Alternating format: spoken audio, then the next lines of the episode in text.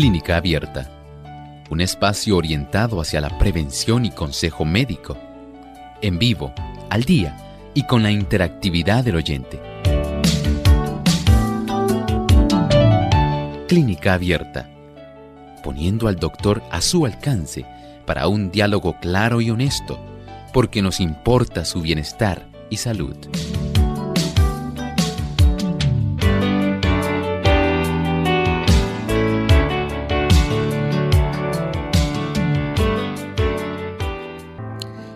Examen utiliza imágenes para ver transversales, ¿verdad? Imágenes transversales del área abdominal. Hoy en Clínica Abierta vamos a estar hablando acerca de la tomografía computarizada del abdomen.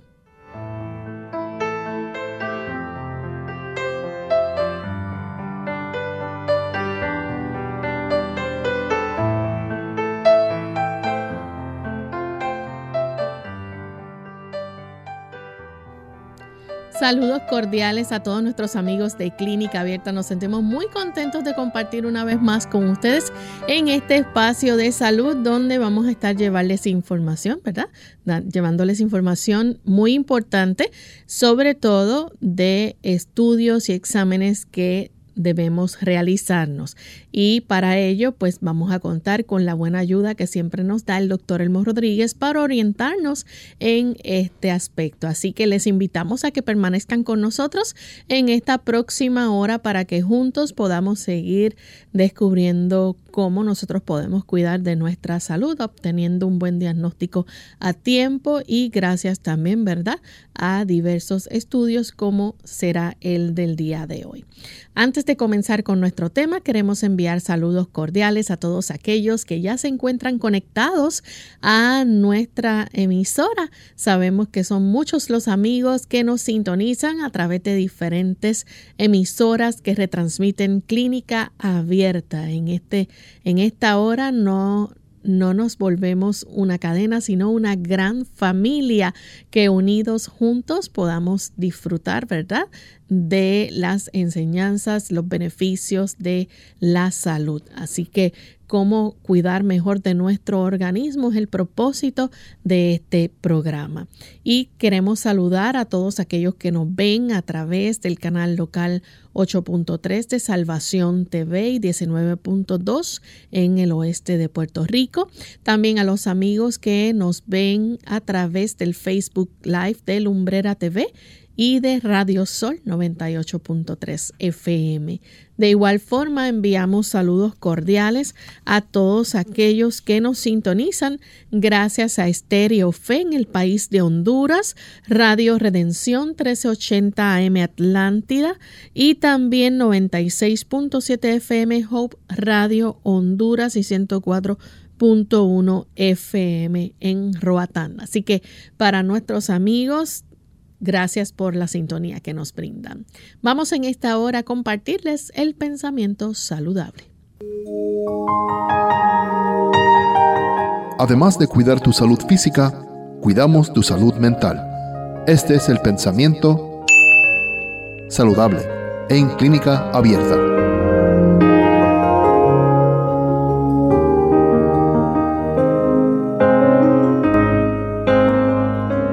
Las cosas de la naturaleza que ahora contemplamos en realidad nos dan apenas un débil concepto de la gloria del Edén. El pecado afeó la belleza de la tierra y por doquiera pueden verse los estragos del mal. No obstante, queda aún mucha hermosura. La naturaleza atestigua que un ser infinito en poder, grande en bondad, misericordia y amor creó la tierra y la llenó de vida y alegría. Aunque ajadas, todas las cosas manifiestan la obra de la mano del gran artista y maestro. Por doquiera que nos volvamos, podemos oír la voz de Dios y ver pruebas evidentes de su bondad. Hay personas que ven la naturaleza con otros ojos Personas que piensan que a través de procesos evolutivos que han requerido millones y millones de años, es que se ha dado lugar a lo que vemos actualmente y dicen todavía se conserva ese principio fundamental que dice que solamente los más fuertes sobreviven. Nada más lejos de la realidad. El Señor que creó todas las cosas, lo que creó en el origen, en el Edén, fue una hermosa armonía, donde todo reflejaba la inteligencia, la dulzura, el amor, la percepción divina de lo bueno, lo justo, lo agradable, lo hermoso. Todo era de la mejor calidad y todo se desarrollaba con la mejor armonía. Por supuesto, el pecado, la transgresión de la ley de Dios trajo todo el trastorno que nosotros observamos por doquier.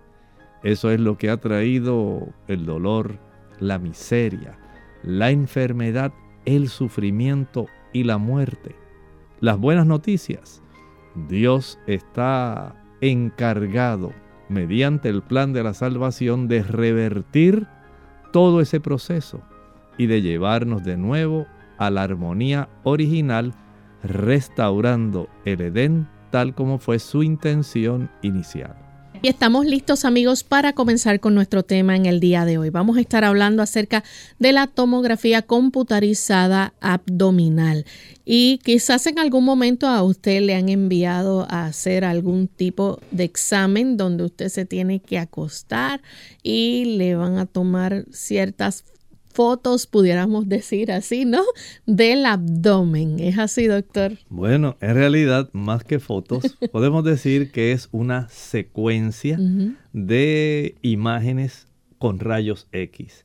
Nada más que este proceso que es tan común que algunas personas le dicen un TC, tomografía computarizada, un CT, a veces se usa en sus siglas en inglés, ese tipo de método de imágenes es un método imagenológico. Utiliza imágenes para corroborar cierto diagnóstico o sencillamente tratar de descubrir si en realidad lo que se sospecha, un diagnóstico presuntivo, está confirmado por los hallazgos que se hacen gracias a este tipo de imágenes seriadas que se obtienen en este caso del abdomen, aunque en ocasiones puede ir acompañado de un tipo de análisis de imágenes que además del abdomen pueden incluir la región pélvica.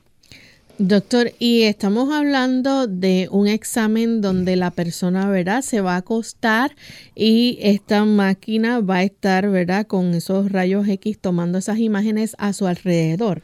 Sí, es una máquina que muchas personas, Lorraine, le tienen miedo. En realidad, porque hay diferentes. Actualmente, las personas se acuerdan de esa que es en una, digamos, camilla estrecha, porque es estrecha en realidad, donde ellos tienen que estar quietos. Como un tubo. Y ellos son introducidos deslizados hacia el interior, pareciera como un túnel. Entonces las personas tiene tan cerca de sí el área del el escáner. Recuerden que estamos hablando de un tomógrafo. El tomógrafo en sí es toda la maquinaria. Pero cuando la persona entra en ese tipo de área tan restringida, que sienten ahí que ven el escáner a una distancia bien breve y que han tenido que estar con las manos hacia arriba generalmente, de acuerdo a cómo se desea obtener la imagen en el abdomen. Y la persona le dice, usted cuando yo le avise, no respire. Entonces las personas se sienten, eh, algunos le da claustrofobia. Entonces ahora se ha podido realizar, o se ha podido, digamos, preparar un tomógrafo que tome las imágenes con un equipo que es en espiral y se le llama abierto. Un CT, dice la gente abierto, ese permite que las personas cooperen mejor, porque no se sienten que están tan enclaustradas, que están ahí, que casi la máquina se los quisiera tragar, dice la gente. En realidad, ahora eso ha ido cambiando. Recuerden que ahora, hoy, estamos hablando de la tomografía de abdomen o pelvis, pero más la del abdomen, que es la que más queremos enfocar. Y desde ese punto de vista, y pensando que generalmente todavía muchas facilidades de imágenes, la que tienen es la que se usaba antiguamente, la que no es abierta, la que parece un túnel. Esa pues es la que estaremos hablando en el programa de hoy. Y quizás la sensación de estar ahí encerrados pues le causa un poco de miedo a las personas. Le causa miedo y pánico a algunos. Algunos dicen, no, yo no vuelvo a hacerme, mira, comencé doctor y tuvieron Se ponen que, nerviosos. Sí, sí, sí, tuvieron que suspender el estudio porque yo no podía, me dio un ataque de pánico. Y eso pudiera afectar entonces eh, la, las imágenes que se toman. Claro, porque cuando se realiza este tipo de estudio, como son imágenes eh, que se utilizan rayos X, se le pide a la persona que no se mueva, no se mueva. Es más, le dicen, contenga la respiración cuando yo le avise. Y entonces imagina una persona que tiene las manos hacia arriba, que está aguantando la respiración y que está ahí sintiendo a su alrededor esa, ese tipo de escáner del tomógrafo se siente un poquito incómoda esa persona y algunos, algunos no se le puede practicar porque si respiran, porque les da ansiedad, porque se movieron, dañan esa imagen de rayos X y esto resulta entonces adverso para la persona porque se le va a tomar una forma seriada de estas imágenes utilizando rayos X. Y si usted por no aguantar, dice la gente, mire, yo empecé, iba todo bien, pero de momento me entró una situación que no, no podía, no podía, doctor, eso, eso es algo que es horrible, yo no vuelvo, no me mande otra vez a hacer ese estudio. Y son cosas que ocurren, Lorraine. Lamentablemente el ser humano, no todo el mundo es tranquilo, no todo el mundo tolera el encierro, no todo el mundo está, digamos, tan cooperador al momento de sentir ansiedad. Y desde ese ángulo, pues hay que comprender también que el ser humano es diferente cada uno. Entonces tienen que recurrir a otros métodos de imágenes para poder hacerse otro estudio. Que gracias a Dios hoy existen otros más abiertos. Exactamente, así es. La tecnología sigue avanzando. Pero lo interesante de esto, doctor, es que se toman eh, diversas imágenes, estas se, se, le llaman cortes, se juntan y forman lo que podríamos decir como una pequeña película, ¿no? Sí, podemos decir que se hace a través de una computadora, eh, se van eh, desarrollando una imagen tridimensional. Es lo que hace que se pueda saber cómo está el volumen del hígado, cómo se encuentra el vaso, cómo claro. están los riñones, cómo está la vesícula, si hay cálculos en la vesícula, si hay cálculos en los riñones, si hay alguna masa, algún tipo de pólipo, divertículos.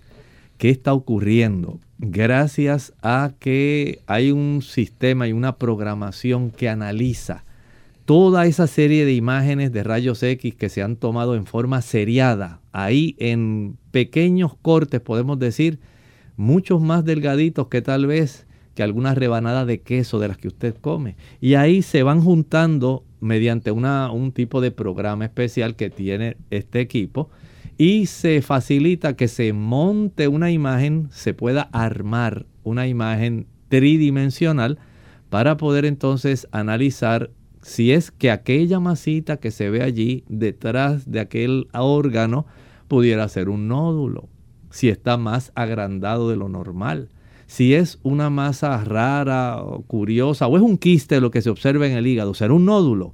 Entonces esto ayuda para poder detectar cuál es la imagen más certera que se puede estar desarrollando en el interior o en la cercanía de algún órgano. Vamos en esta hora a hacer nuestra primera pausa. Cuando regresemos vamos a continuar hablando más sobre este tipo de estudio. Si ustedes tienen preguntas...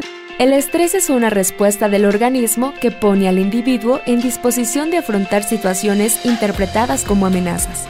En exceso, daña profundamente nuestro cuerpo, mente y relaciones interpersonales. Pero hay cosas que puedes hacer para combatirlo. Toma de 6 a 12 vasos de agua por día Mantente activo. Limita el consumo de azúcar y exceso de grasa en la dieta. Come verduras y frutas todos los días. Descansa lo necesario y ten momentos de esparcimiento. Habla de tus problemas con alguien. Expresar la situación, contar lo que sucede, hace bien y es una postura saludable. Si no puedes cambiar el ambiente, entonces cambia tú. Todos podemos crecer y madurar emocionalmente.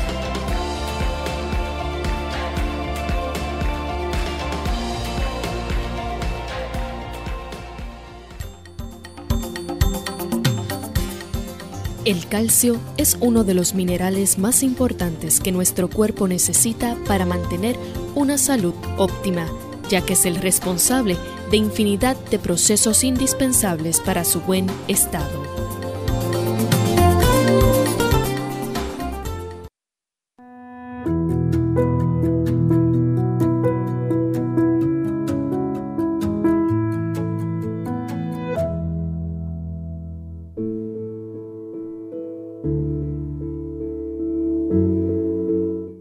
Ejercicio sin duda es muy importante.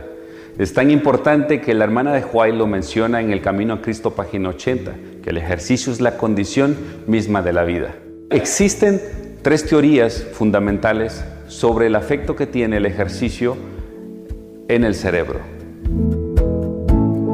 La primera teoría neurocientífica nos explica cómo al hacer ejercicio la vasculatura cerebral se incrementa y aumenta la oxigenación en áreas muy específicas, en áreas fundamentalmente del razonamiento y estas nos ayudan a nosotros mejorar nuestro funcionamiento físico, social y cognitivo, así como el intelectual.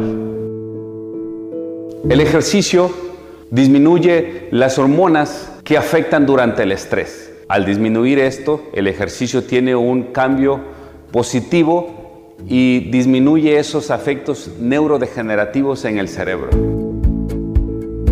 El ejercicio aumenta la liberación de neurotrofinas en el cerebro.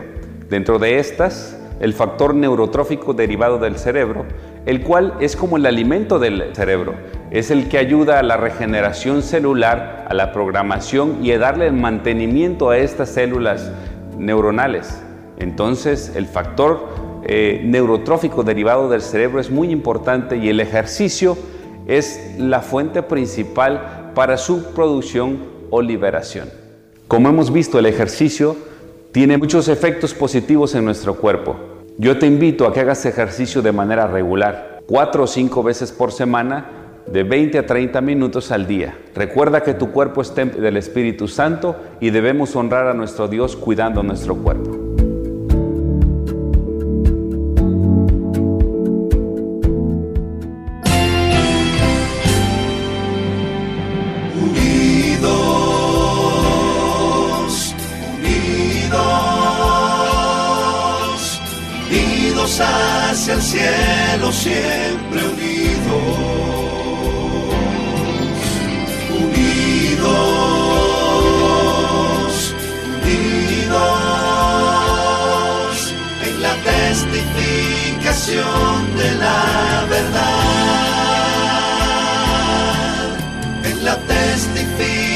De la.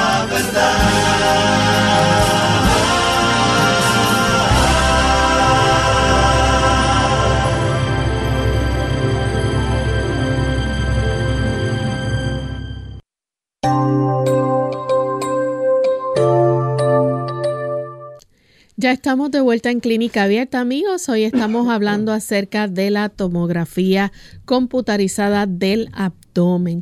Antes de la pausa, el doctor nos estaba explicando, ¿verdad? En la primera parte de nuestro programa, cómo es que se lleva a cabo este examen, ¿verdad? La persona tiene que acostarse en este tipo de máquina donde va a estar ahí bastante cerrado y eh, la máquina va a estar tomando unas imágenes de rayos X, las cuales pues se juntan, van a formar unas imágenes eh, tridimensional sobre los órganos del abdomen, ¿verdad? Aquel órgano específicamente donde quizás hay algún tipo de sospecha, el médico entonces estará indicando qué órganos, ¿verdad? Deben ser eh, estudiados o analizados y a través de estas imágenes entonces se puede obtener la información que se necesita, esa data interesante. Doctor, eh, para el examen, usted nos estaba mencionando, ¿verdad?, que la persona debe permanecer quieta, debe estar ahí, eh, tratar de no ponerse nervioso, que quizás pueda ser un poquito difícil para la persona, pero ¿por cuánto tiempo la persona tiene que estar entonces acostada en esta máquina para que se pueda llevar a cabo estas imágenes? Bueno, puede ser un poco variable, pero en promedio se estima que unos 30 minutos. Así que a veces yo pienso que eso es lo que más eh, estresa a las personas. Saber que, bueno, ahora sí, contenga la respiración porque no se mueva, no se recuerde, no se mueva. Entonces la persona ahí quietecita en una mesita bien estrechita. Recuerde que no es una camilla de hospital de esas más anchas. Está en un lugar estrecho y la persona pues por un lado se siente incómodo porque recuerde que esa mesa donde a la persona se le acuesta, no piense que es acolchadita, bien cómoda, no es así. Es una superficie rígida y, a algunas personas pues les resulta bastante incómodo el asunto y esa es la realidad. Pero entendemos que 30 minutos para poder detectar alguna condición sospechosa que la persona tenga, eh, entiendo que vale la pena eh, tratar de cooperar en ese, en ese ámbito. Claro. Doctor, entonces, eh, ¿qué tipo de preparación necesita tener el paciente que se va a someter a este tipo de estudio? ¿Debe estar en ayuna o puede eh, ingerir alimentos? ¿Qué se necesita? Se, se le recomienda que la persona pueda estar sin ingerir alimentos de 4 a 6 horas antes. Así que es importante eh, recuerde que en la mayor parte de los casos se va a administrar intravenosamente un material de contraste, que las personas generalmente le dicen un tinte. En realidad es un material de contraste que se administra intravenosamente, generalmente es yodo, y de esta forma se puede facilitar el divisar estructuras específicas. Hay, como muchos sabrán, eh, este tipo de imágenes de tomografía computarizada que se utilizan sin contraste y con contraste, porque el contraste, de acuerdo a la sospecha que tiene el médico, puede ayudar para que se defina mejor algún tipo de peculiaridad que pueda estar detallándose, que se encuentre y le facilitará al radiólogo el poder eh, precisar qué es lo que le está viendo. Entonces, el hecho de que usted pueda estar sin alimentarse de 4 a 6 horas antes del estudio es algo aconsejable. También eh, recuerde que la persona se le va a solicitar que se quite su ropa. Y además de eso, que se ponga una bata que se le provee, una bata de estas desechables de hospital, de tal manera que no haya algún tipo de metal o alguna otra, digamos, alhaja o instrumento que pueda interferir con el proceso de las imágenes y que pueda impedir que se pueda tener una imagen nítida de lo que está sucediendo que no se sobrepongan algún tipo de estructura que pueda ser mal diagnosticada entonces con otras condiciones de la persona. Y desde ese ángulo hay que saber, eh, como parte de la preparación también, Lorraine, si la persona es alérgica al yodo, al material de contraste. Por ejemplo, si está tomando metformina, eh, glucofage, este tipo de productos puede alterar un poco el metabolismo del material de contraste y es parte del proceso el nosotros saber si la persona, por ejemplo, eh, ingirió algún tipo de medicamento previo al, a la administración de este material de contraste.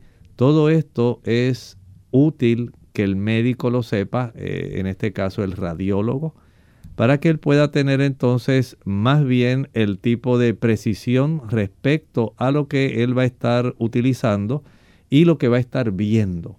De esta manera, él sabe si tiene que prepararse porque ya usted tiene un antecedente de que anteriormente le habían hecho un estudio, usted tuvo alguna reacción a ese material de contraste, hubo que administrarle algún tipo de antihistamínico, algún tipo de, digamos, de corticoesteroide para poder ayudar a que se redujera el proceso de reacción que este material de contraste eh, produjo. Afortunadamente no ocurre en todas las personas, pero hay personas que son sensibles, que son alérgicas a este tipo de situación y desde ese tipo de perspectiva se les solicita que puedan cooperar con el médico diciéndole como parte del interrogatorio previo a el tipo de intervención de imágenes que se hace, se le pregunta, a veces el mismo técnico de radiología hace este tipo de indagación para él entonces poder consultar con el radiólogo y determinar qué se puede hacer. Doctor, entonces, ¿este medio de contraste se pone a través de la vía intravenosa? Sí, se pone a través de la vía intravenosa, puede ser en la mano o en el antebrazo. Y se le facilita entonces para que la persona eh, pueda facilitarse el desarrollo de una imagen más nítida.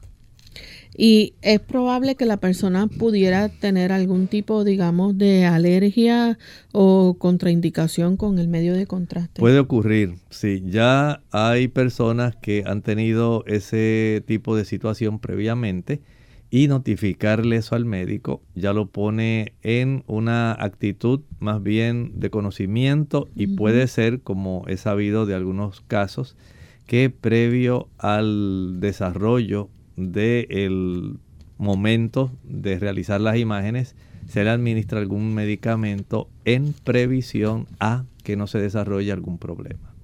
Vamos a hablar un poco acerca de las razones por las cuales entonces se le manda a hacer al paciente este tipo de tomografía abdominal. ¿Cuál sería eh, esas razones este, por las cuales el médico entonces le diga a este paciente, te voy a enviar a que te hagan un, un CT del abdomen? Bueno, por ejemplo, algo muy común es el dolor abdominal. Si hay dolor o hinchazón entonces ya el médico que dio la orden para que a usted le hicieran el estudio, él ya está sospechando algo que pudiera estar ocurriendo. Digamos, en otros casos, piense por ejemplo, una persona que comienza a expulsar sangre en la orina, desarrolla hematuria. Hema, sangre, uria en la orina, sangre en la orina y el médico ahora no sabe, por ejemplo, si es que ha desarrollado un cálculo urinario, si esa hematuria va acompañada de dolor que se inicia, por ejemplo, en la región lumbar alta, si se radia este dolor, digamos, a la región de los flancos del abdomen, si va descendiendo el dolor hacia las zonas pélvicas, a la región en la parte interna de los muslos. Entonces ya el médico va elaborando una, un diagnóstico presuntivo, pero quiere corroborar para saber si la persona, por ejemplo, está desarrollando un cálculo urinario. Puede ser que la hematuria no sea por eso. Puede ser que en la vejiga haya el crecimiento de algún tipo de tumoración. O pudiera ser otra causa que el médico desea observar si es que tiene algún cálculo que está impactado en algún uréter. Entonces, el estudio de imágenes hace posible que se pueda precisar el tamaño, la ubicación y saber las dimensiones correctas y las relaciones de lo que está ocurriendo alrededor de este problema. Vamos entonces a nuestra segunda y última pausa. Cuando regresemos vamos a seguir hablando más sobre este tema, así que volvemos luego de estos cortos mensajes. Insuficiencia cardíaca. Hola, les habla Gaby Zabalúa Godard en la edición de hoy de Segunda Juventud en la Radio, auspiciada por AARP. Al hablar de un tema tan mencionado, pero a la vez tan poco conocido, como lo es la insuficiencia cardíaca, es primordial empezar por lo más importante. ¿Qué es? Como probablemente ya hemos escuchado, la tarea principal del corazón es bombear sangre todo el organismo para que los tejidos se oxigenen. El problema radica en cuando este músculo falla y no es capaz de enviar sangre a todo el cuerpo, proporcionando la insuficiencia cardíaca. Aunque la insuficiencia cardíaca significa que el corazón no bombea sangre tan bien como debería hacerlo, esto no significa que se detiene totalmente. A diferencia de un ataque al corazón, se puede ser repentino, la insuficiencia cardíaca se desarrolla gradualmente sobre el curso de los años, cuando el corazón pierde su habilidad para bombear. Debido a que los síntomas empiezan a aparecer años después de que el corazón empiece a fallar, muchas personas pueden no estar alertas. Los síntomas más característicos son la dificultad para respirar, la fatiga o cansancio y la hinchazón de las piernas. El diagnóstico de una insuficiencia cardíaca la hace un médico especializado a través de una medición de la presión arterial, un electrocardiograma, una radiografía del tórax o un análisis de sangre. El patrocinio de AARP hace posible nuestro programa. Para más información, visite www.aarpsegundajuventud.org.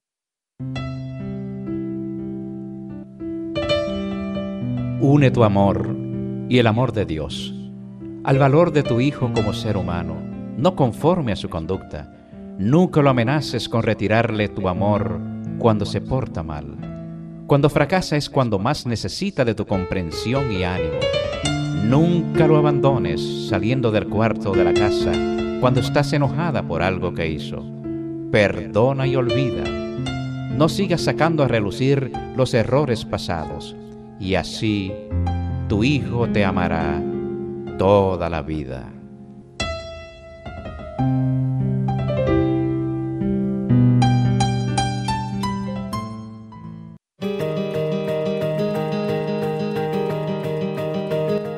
El tejido grasoso en el cuerpo funciona como un órgano más. Además de producir hormonas, también produce muchas sustancias inflamatorias. Son sustancias químicas estas, que hacen con que ocurra una pérdida de la elasticidad adentro de los vasos sanguíneos, sobre todo las arterias, lo que lleva a la deposición del colesterol malo en estos vasos y consecuentemente a un cuadro de hipertensión o un cuadro de otros problemas cardiovasculares. Ese tejido, a través de las sustancias proinflamatorias, hace perpetuar la enfermedad. Por eso es muy importante focarse en una alimentación anti-inflamatória. que é isso? Entre mais crudo, mais vegetales integrales, cereales e colores, entre mais colores naturais presentes em la alimentação diária, maior o poder anti-inflamatório de los alimentos. En Clínica Abierta te queremos saludable, por eso deseamos que practiques los ocho remedios naturales. Unidos con un propósito tu bienestar y salud. Es el momento de hacer tu pregunta llamando al 787-303-0101 para Puerto Rico, Estados Unidos 1866-920-9765 y llamadas internacionales al 787-763-7100 o al 787-282-5990. Clínica Abierta, trabajando para ti.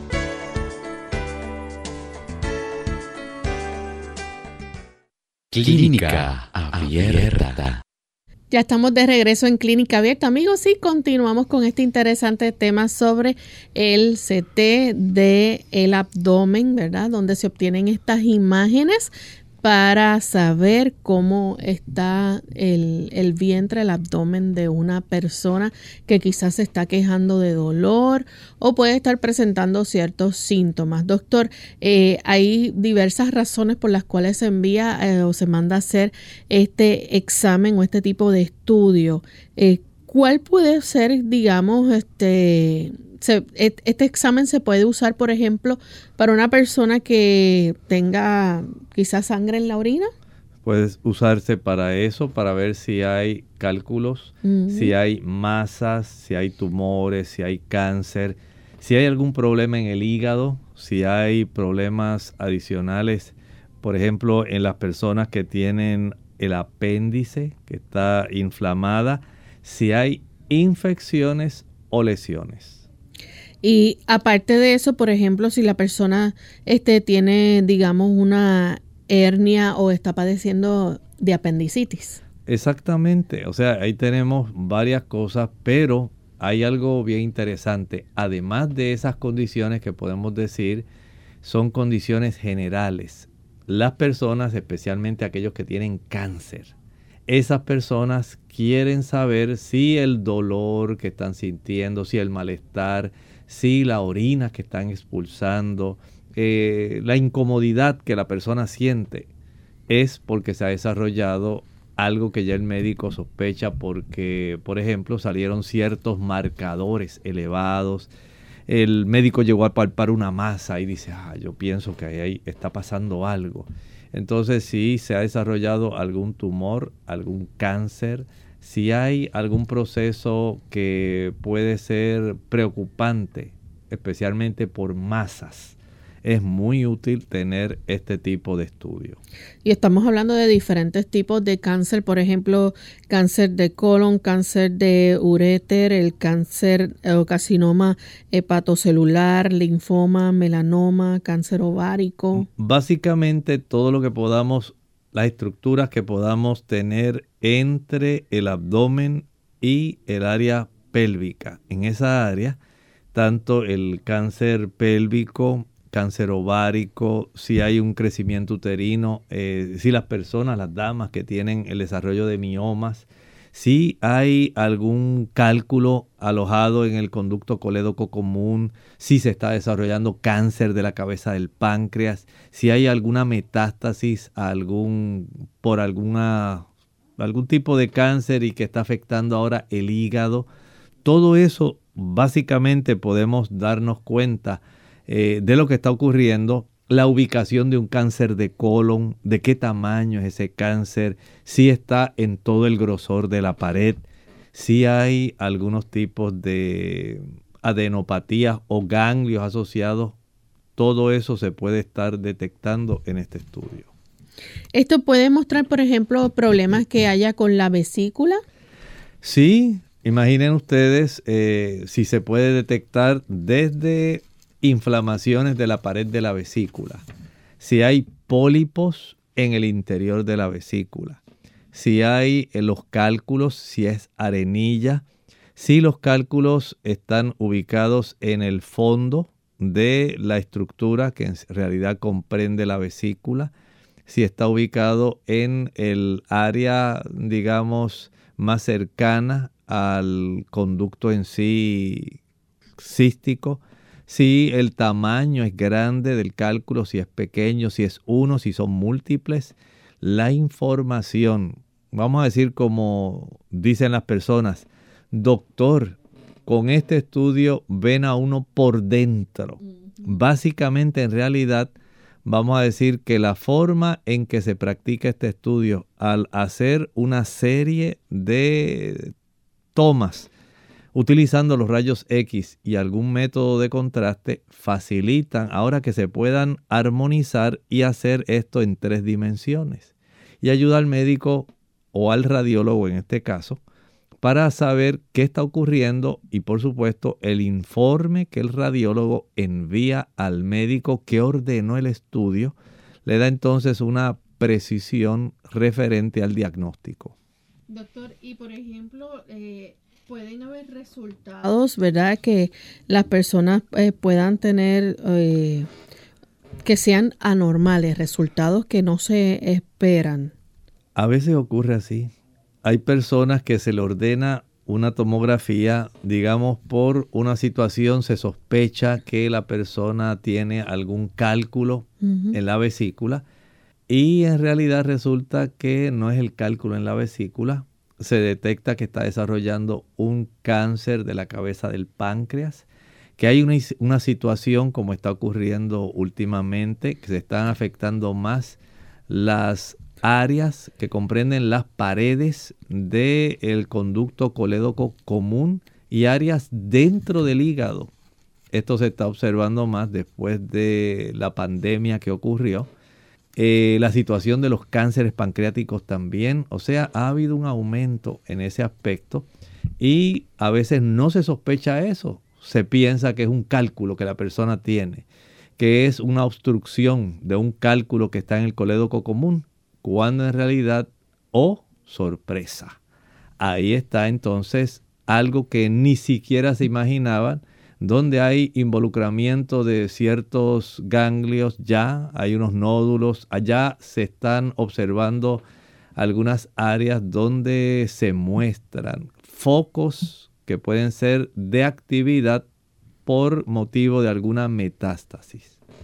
Doctor, y por ejemplo, ¿hay algún riesgo, verdad? Ah, además de lo del medio de contraste que pueda pasar la persona al someterse a este tipo de estudio? Siempre hay riesgos. No podemos decir que sean tan inofensivos. Cuando se la administra, la persona puede sentir un calentón en el cuerpo, puede sentir un sabor metálico en su cuerpo.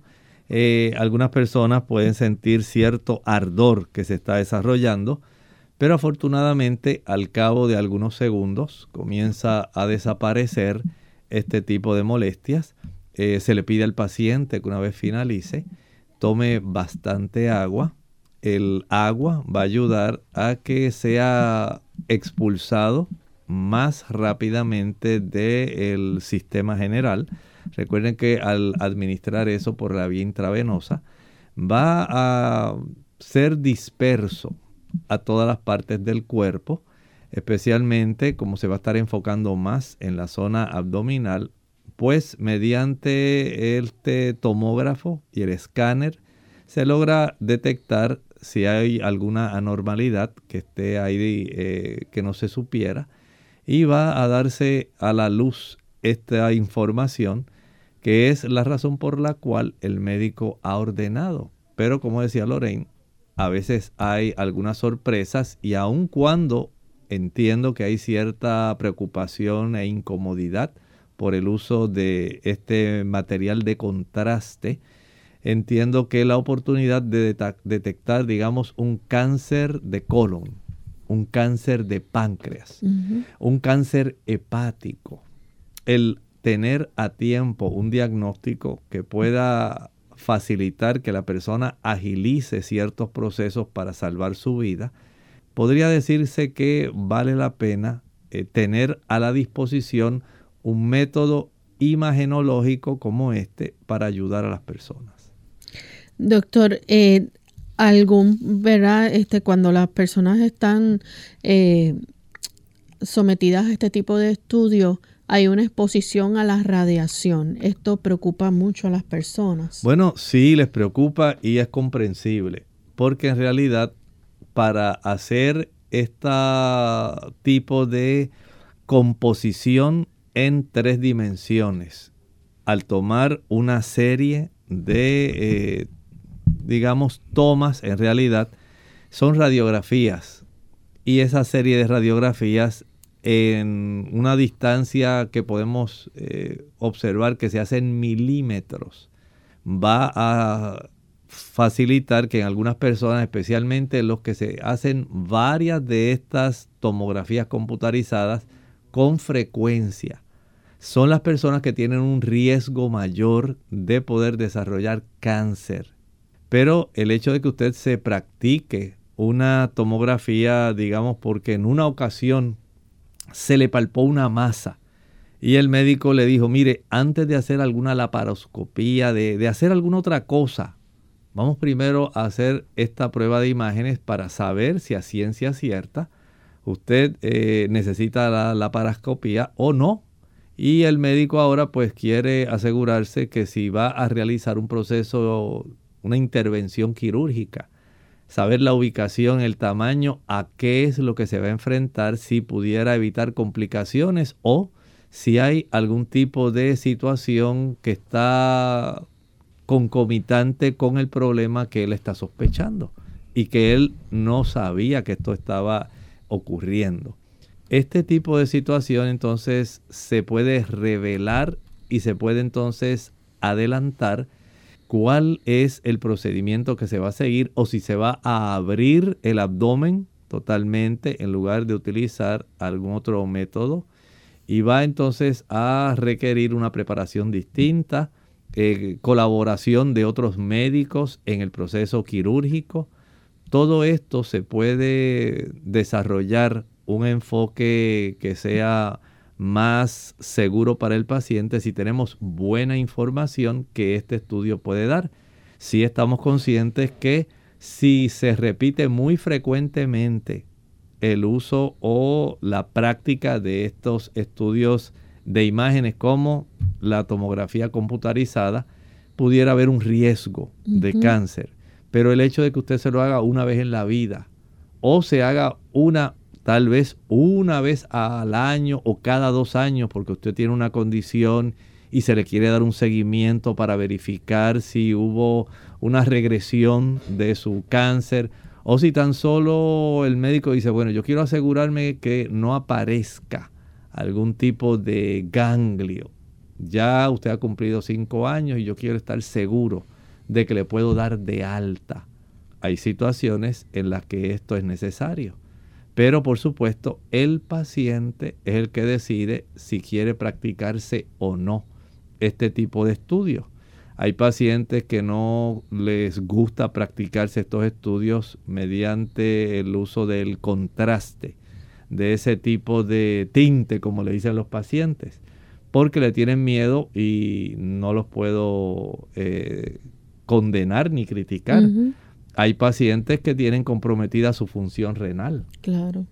Y cuando hay un, un compromiso de la función renal, que ya el paciente, digamos, es diabético, es un paciente hipertenso que está en una etapa 4, digamos, de su deterioro en cuanto a la función renal, hay que ser muy cuidadosos de no agravar o empeorar la condición de ese paciente.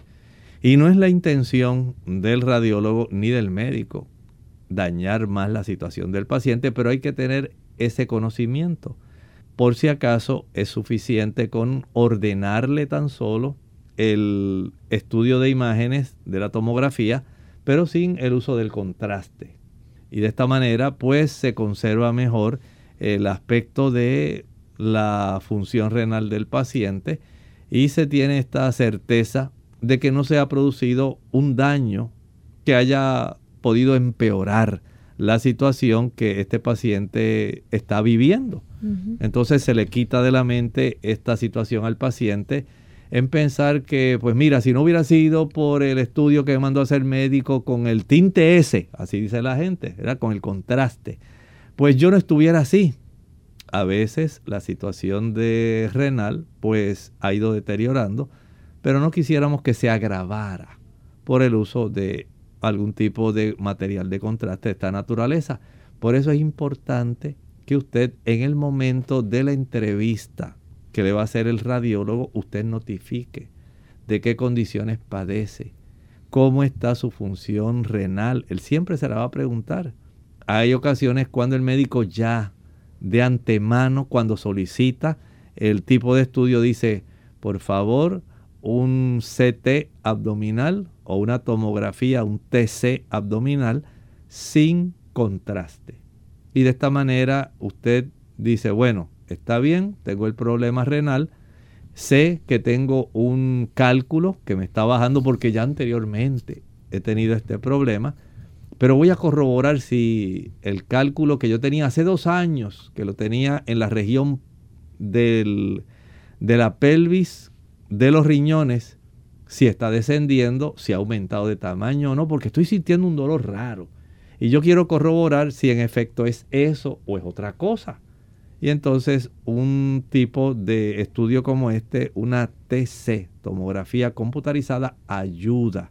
Entonces vean la utilidad tan amplia que tiene este tipo de estudios para poder detectar anomalías en diferentes órganos del abdomen y la pelvis para detectar diferentes tipos de cáncer, para poder saber si hay tumores, masas, qué está ocurriendo internamente, por qué está sangrando, por qué tiene dolor, por qué la persona está tan incómoda y desde hace tanto tiempo ahora tiene mucha dificultad para evacuar, cosa que no ha ocurrido, no ocurría antes, y se le está abultando la parte izquierda del abdomen bajo. Y está notando que la pierna se le está hinchando desde que ese bulto está creciendo. ¿Qué está ocurriendo? Bueno, gracias a este tipo de estudio podemos tener una percepción más precisa. Si hay abscesos, si hay un apéndice Lorraine que se está poco a poco inflamando, que la infección sigue aumentando. Entonces esto nos da ese tipo de situación. Si hay una trombosis renal, qué riesgos puede enfrentar un paciente y cómo este estudio nos ayuda a saber qué se va a hacer con este paciente. Y doctor, hay alternativas también, ¿verdad? Para las personas, por ejemplo, que tienen más dificultad en eliminar eh, ese medio de contraste del organismo, porque existen líquidos que pueden ayudar a eliminar el, yodo de su cuerpo. Hay líquidos, sí, adicionales. Lo general es que se le pide al paciente siempre tome mucha agua, porque como se elimina preferentemente por la vía renal, entonces se quiere ayudar para que usted se pueda depurar de este tipo de, digamos, material de contraste sin que le cause ningún daño. Claro. Bien, ya hemos llegado al final de nuestro programa. Agradecemos al doctor por la orientación que nos ha dado hoy sobre este tema.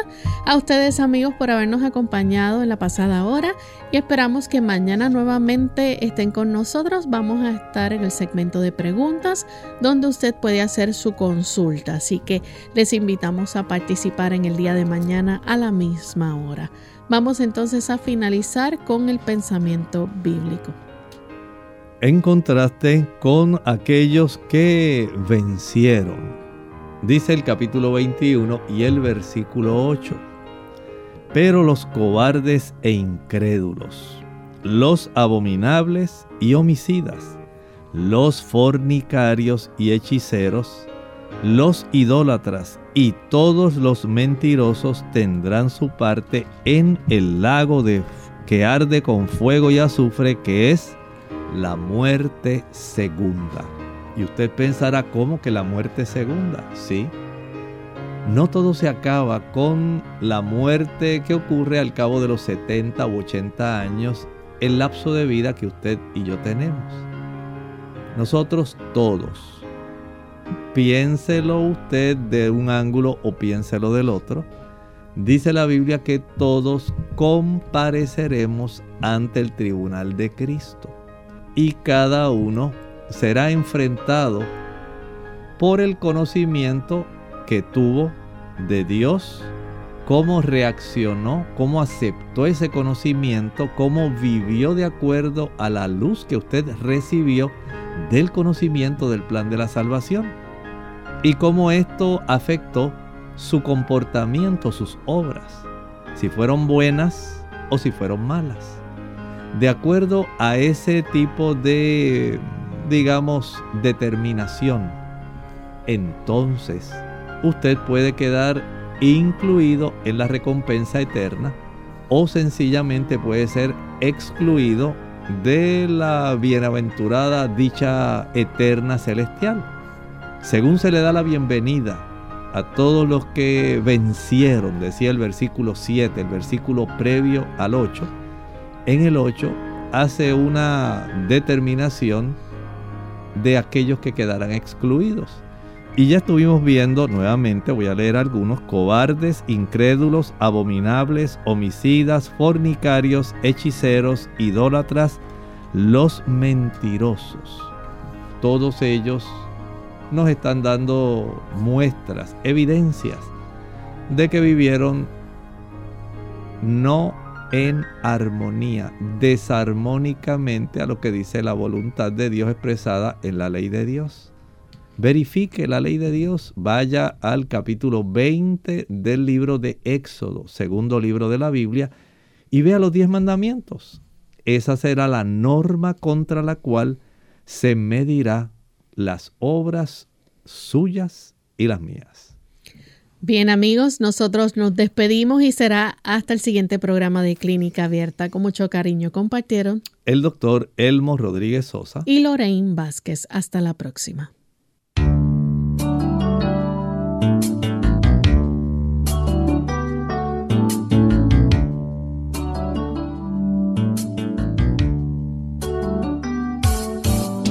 Clínica Abierta. No es nuestra intención sustituir el diagnóstico médico. Antes de poner en práctica cualquier consejo brindado en este programa, usted debe consultar con su médico. Hasta la próxima.